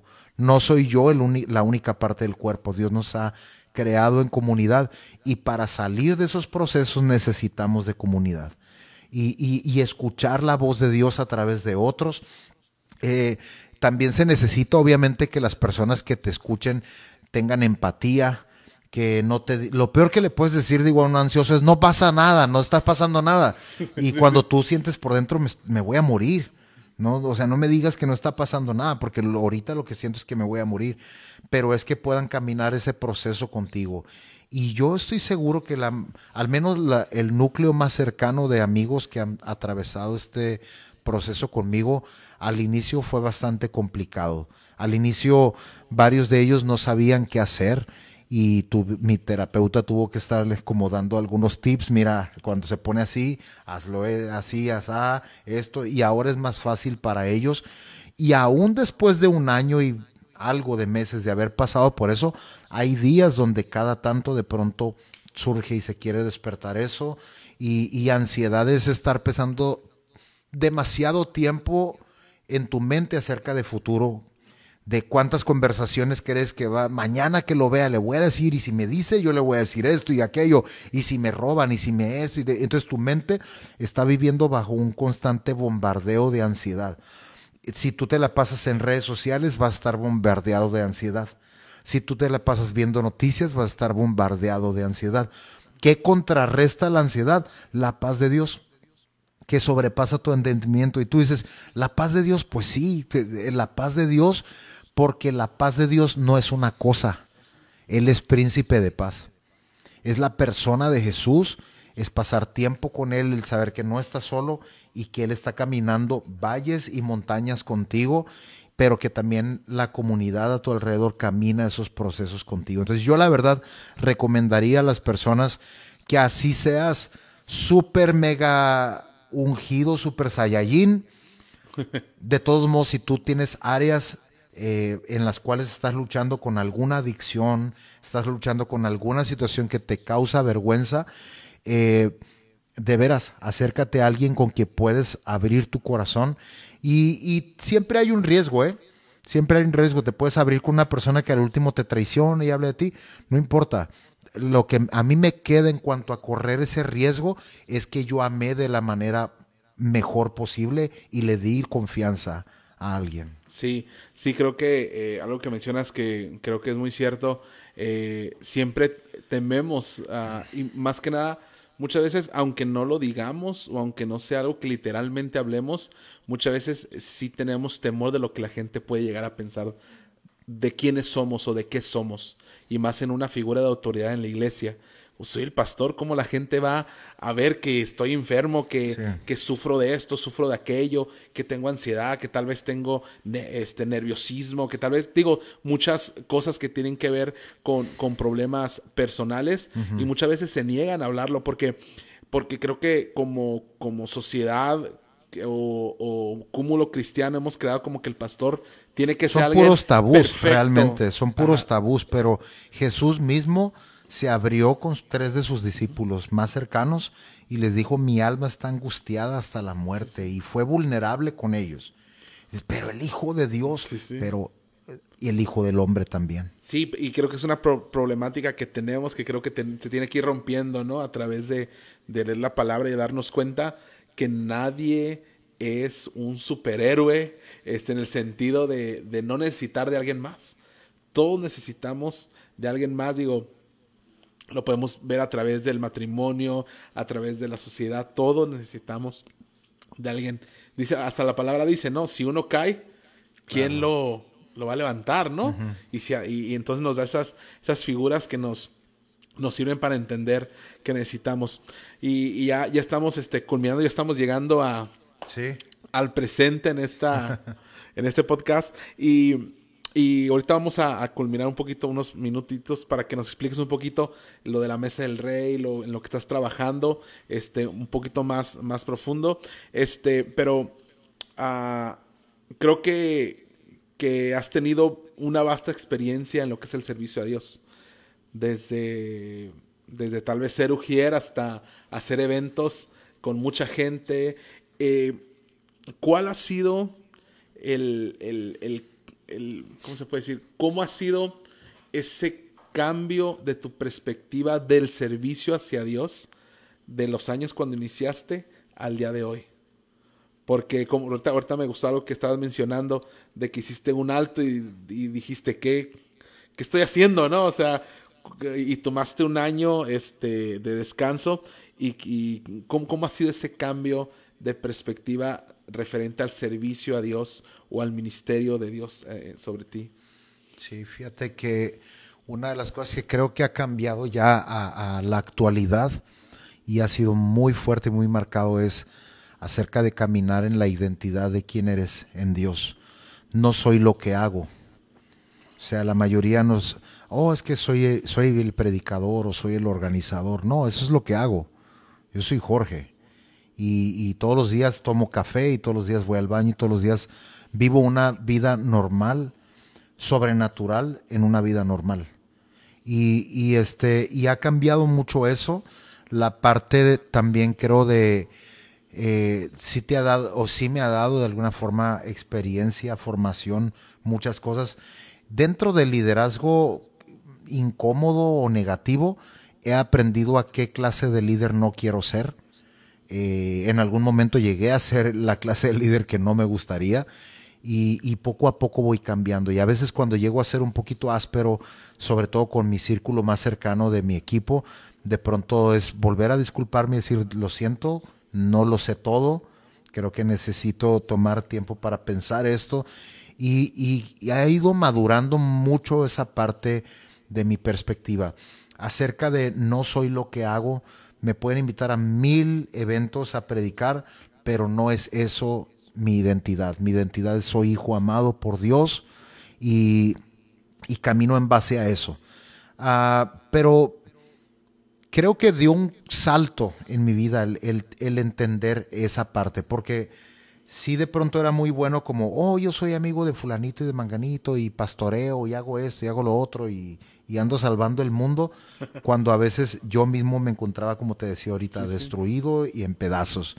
Pero ahora el hecho de entender que soy amado por Dios, que soy amado por mi comunidad, eh, creo que, y, el hecho de que yo puedo amar a Dios, amar a, mi prójimo como a mí mismo, eh, creo que ha ido revolucionando toda esta parte. El tratar a todas las personas, por ejemplo, con honor, es una de las cosas que por los últimos años se ha ido desarrollando. Uno de nuestros eventos eh, hace un año y medio se llamaba Cultura de Honor y, tenía que ver con eso, con que el honor no es algo que se está ganando la gente. Eh, segunda de Pedro dice, honren a, Dios, honren a las autoridades y honren a todos. Y eso incluye si son cristianos o no, si creen en Dios o no. Honrar a todos es honrar a todos. Y puedo honrar a Dios cuando honro a un indigente, porque ese indigente tiene la imagen de Dios.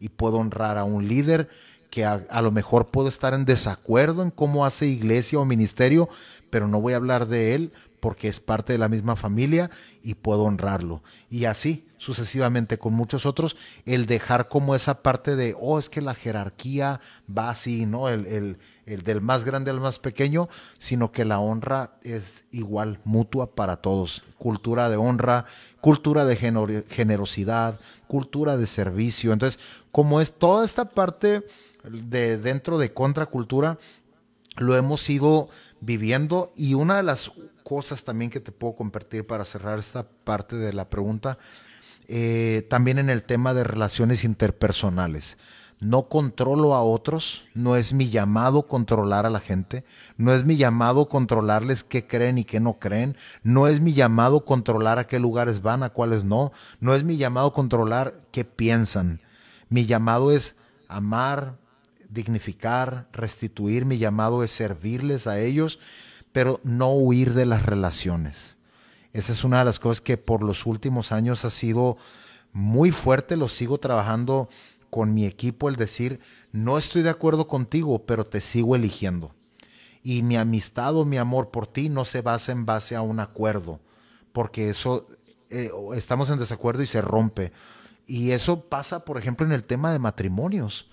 Si, si tú dices, para una iglesia ponerse de acuerdo 10, 15, 100 personas, cuesta en un matrimonio solamente y nunca van a poder pensar igual Ahora imagínate en el tema de iglesia. Entonces creo que eh, cuando, cuando va a cambiar esto, Jesús dijo, la gente va a creer cuando se amen unos a otros. No dijo cuando se sirvan, no dijo cuando estén de acuerdo, sino cuando se amen, porque amar es elegir.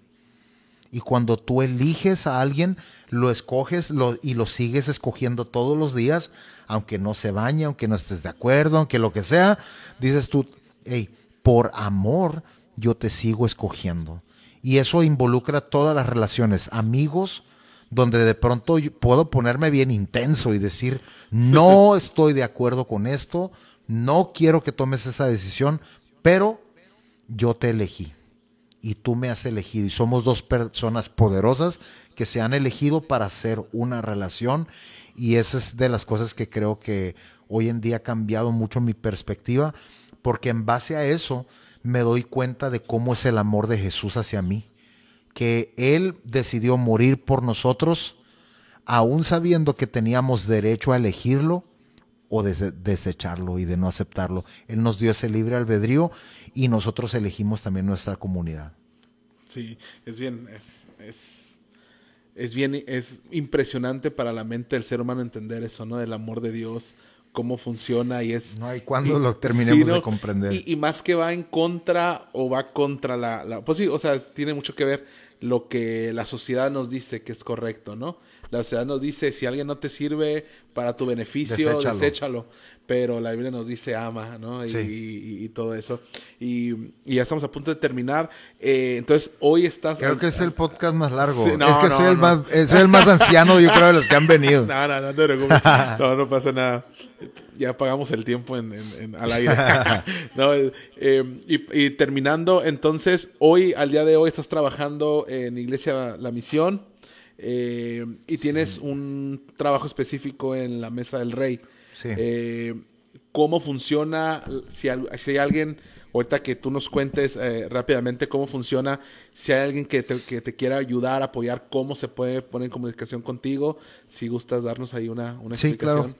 Mira, aquí en la ciudad me encuentro involucrado en varias cosas, ¿no? Y, y siempre he sido casi como un montón de cosas. Eh, todavía dentro de la Alianza Juvenil, eh, eh, formando parte de Iglesia de la Misión, en el equipo de alabanza, etcétera. Pero ya por fuera de lo que es Alianza o, la Iglesia, estamos trabajando contra cultura como los eventos juveniles. Y estos son capacitaciones realmente, son noches de adoración. De hecho, estamos por tener una pronto en este mes. Entonces, son noches de adoración un taller, una capacitación para al siguiente día salir a amar la ciudad. Simplemente eso. No es como te, te, obligo a recibir a Cristo en tu corazón, sino que quiero más bien mostrarte cuánto Jesús te ama a ti. Y lo hacemos a través de contracultura, tiempos de adoración, conferencias, etcétera. La otra es a la mesa del rey. Esto le pusimos como movimiento a la Mesa del Rey porque lo tenemos actualmente funcional en tres ciudades y en tipo piloto en una cuarta ciudad. Eh, lo iniciamos ahí en Culiacán, de hecho creo que estaba viendo que Carlos Aceves había escrito por ahí. Él es el encargado actualmente en la ciudad de Culiacán del equipo y él fue el que quedó en, en mi lugar y es una persona, la verdad, súper apasionada y con un corazón por la gente en la calle y las misiones, porque también ellos están haciendo experiencias misioneras yendo a, a, la Sierra del Nayar, en Nayarit. Entonces ellos están haciendo viajes eh, a esos lugares. En el caso de Puerto Peñasco lo abrimos el año pasado también a través de, de mi amigo Ángel Ayón y allá se formó un equipo y actualmente ellos también siguen trabajando allá. Aquí en Tijuana igual lo comenzamos hace año y medio y este, ¿de qué trata esto? Bueno, nuestros uh, tres, vamos a decir, fundamentos es amar, dignificar y restituir. Eso es lo que hacemos con la gente que vive en situación de calle. ¿Cómo trabajamos con ellos? Bueno, una de las formas es que hacemos una cena de gala en honor a ellos. De hecho, te digo, la tuvimos hace un mes y es uh, el lugar o la iglesia y el campus 2000 de la misión se convirtió en un salón de fiestas para ellos. Y nosotros rentamos eh, mesas, rentamos manteles, rentamos toda la cristalería donde esta persona se sentó como en un restaurante a recibir su comida, a ser prácticamente el centro de atención para nosotros. Inicia, eh, nosotros vamos por ellos en camiones hasta zona norte. Entonces rentamos tres camiones, los movimos desde zona norte hasta casi la Plaza Oasis en el Boulevard 2000. Te estoy hablando que se aventaron como 45 minutos o una hora de camino en sábado, 13 de febrero, un día antes del amor y la amistad. Entonces era un cochinero de tráfico por todos lados, pero esta gente simplemente dijo sí. Y era la primera vez que ellos iban a estar en una iglesia cristiana. Cuando llegan y son recibidos, eh, los, los tenemos con una brigada donde hay corte de cabello gratis, donde hay eh, barberos estilistas para las mujeres. se estuvieron poniendo guapas, estuvieron poniéndoles maquillaje a, las mujeres, aplanchándoles el cabello. Eh, tuvieron enfermería, vacunas, terapia de la espalda, de los brazos, de todo esto. Había un cuarto de oración, de sanidad profético para ellos y luego todas las donaciones de ropa, donde ellos escogían su cambio de ropa, se meten, se lavan y luego se ponen su ropa limpia, tiran a la basura la, ropa con la que llegaron y entran ahora al salón de fiestas donde ha sido preparado un banquete para ellos realmente. Este, esta vez tuvimos adoración, fue un lugar, un tiempo de fiesta. Entonces, ¿cómo se pueden sumar a nosotros? Bueno, tenemos la página a la mesa del rey TJ, como Tijuana, pero cuando pones a la mesa del rey también te va a aparecer Culiacán, Peñasco y Tepic, que son dentro de nuestro mismo movimiento. Si hubiera alguien que a lo mejor está viéndolo en otra ciudad, eres bienvenido. Nuestro lema en el, en el equipo de la mesa del rey eh, es que nuestras manos, porque luego dicen, yo no voy a esa gente porque no es mi ministerio. Yo les digo a esa gente, tu ministerio es un misterio. Pero había una mujer que decía, mi ministerio es todo lo que mis manos pueden hacer para servir y amar a otros. Ese es nuestro ministerio. Entonces a, a, Jesús le importa lo que hacemos por los pobres, a Jesús le importa lo que hacemos por el huérfano, a Jesús le importa lo que hacemos por los abuelitos o las viudas. Entonces todo eso Santiago lo llama la religión verdadera. Entonces, creo que si no estamos practicando la religión verdadera, estamos practicando otra religión. Y, y, entonces en la página La Mesa del Rey TJ, Culiacán, Peñasco, Tepic, puedes encontrarnos, nos puedes mandar un mensaje o en mi Facebook como Jorge Witt o página de también funciona a veces. este, pero sí, nos puedes encontrar por ahí. Eh, nosotros hacemos este evento para ellos una vez al año. Pero también tenemos otras actividades eh, que estamos por tener ahora para cerca del Día del Niño a la Mesa Kids, que es también lo mismo, ir a alguna zona vulnerable y hacer un pachangón para los niños, hacerles su brigada, ponerles brincolines hacer una fiesta para ellos en grande y presentarles a Jesús de maneras divertidas y dinámicas. Entonces, tenemos muchas actividades dentro de la mesa del rey, pero estas son como las más fuertes. Tenemos la experiencia misionera, tenemos algunas otras cosas, pero toda esa información, al entrar tú ahí a la página, tú puedes ver fotos, tú puedes ver que lo que donas a nosotros en dinero, en especie, en ropa, en cobijas, comida, lo que sea, nosotros siempre lo estamos canalizando a las personas que lo necesitan. Ah, no, qué bueno. Sí, igual ahí la, si hay alguien interesado en, en, aportar en, alguna especie o algo, pues ahí se pueden comunicar. Y este, hay algo que, para ya culminar, ah, hay algo que hace poco antes de empezar te comentaba que no somos expertos en podcast ni nada de eso, estamos apenas empezando. Y obviamente parte de eso es que hay veces que me pongo a escuchar podcasts este, para más o menos como aprender un poquito y saber cómo, cómo, hacerlo. Pero hay un podcast que, hace, que hace, hace, unos días estaba, estaba escuchando y que me llamó mucho la atención. Eh, pero este podcast eh, decía que al momento lo, voy a mencionar por, por, lo que estábamos hablando hace unos minutos acerca de, de, cómo muchas cosas ah, de la preparación de un servidor de, de, la iglesia o de alguien que está sirviendo en la iglesia eh, pueden no tal vez verlas en el momento, pero nos acostumbramos tanto que no nos damos cuenta que la vamos a, reproducir en algún momento. Eh, un ejemplo, cuando tenemos algún pastor como figura, le aprendemos, le aprendemos y inconscientemente después tal vez hablamos como él o tal vez actuamos como él, y, pero muchas cosas son dañinas para nosotros.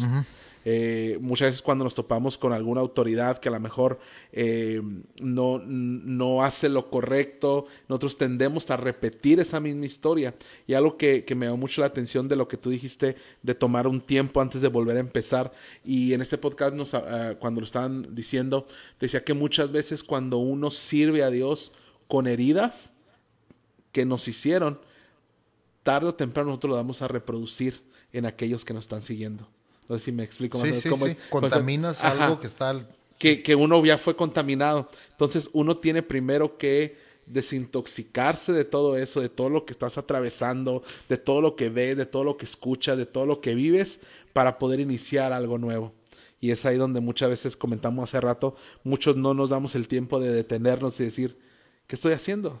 ¿Es, es lo correcto? Voy en el camino que Dios desea, estoy haciendo lo que Dios desea. Y es ahí donde, donde todos los que servimos en un ámbito organizacional de servicio a Dios, sí tenemos que hacer esa pausa. Entonces, este, me gustó mucho ese, ese, ese lapso que estamos hablando. sí, en la Biblia se llamaría como un selah, un momento quieto en su presencia. A veces creemos que el, el, altruismo o el activismo, oh, le agrada a Dios tener servicios de lunes a domingo. Y, entonces, si así hubiera sido, ¿por qué Dios puso el ejemplo de descansar un día? Sí. Entonces hay tiempos donde necesitamos tomar esos espacios. Yo tengo, y empecé a hacerlo del año pasado, a programar qué días voy a tomarme, qué semanas me voy a tomar para, para descanso. Entonces al menos ahora en abril tengo un espacio que hice para irme y simplemente olvidar, no hablar de ministerio, no hablar nada que tenga que ver con eso. No significa que no ahora si no lees ni el caso. Pero también eh, en, octubre, en septiembre voy a, de misiones a Cancún, ¿no? Y este, pero sí, o sea, de pronto decir, ok, creo que mm, a veces nos sentimos inmerecedores de eso. Porque, oh, es que soy salvo por gracia. Sí, soy salvo por gracia, pero a través de eso y Él me dignificó y yo puedo ahora recibir de su bondad para ir y tomar ese tiempo y ese descanso. Entonces, creo que a veces eh, nos cuesta trabajo porque dices, yo no puedo gastar en esto, es un pecado que yo gaste en unas vacaciones. Y honestamente, a veces sí las necesitas. Y, y sí los animaría a que tomen esos tiempos de descanso donde no siempre que se sienten en un restaurante, en una mesa, hablar de ministerio Hay momentos donde puedes pasar un tiempo divertido y el Espíritu Santo está encantado que tú estás recreándote porque estás haciendo dopamina, estás, eh, tu cuerpo se está desintoxicando de todo eso negativo, heridas están sanando a través de reírte con tus amigos. Y dices tú, no es tan espiritual, pero fue mucho más de lo que tú crees. Entonces, sí los animaría que podamos tomar esos tiempos también. Sí. No, pues una bendición y un gusto este que estés aquí con nosotros y este esperamos que más adelante pues puedas acompañarnos otra vez ya en, otro en otro tema. Este pero creo que, que estuvo muy interesante. Muchas gracias a, a todos los que siguen por ahí conectados. Igual si pueden compartir el video.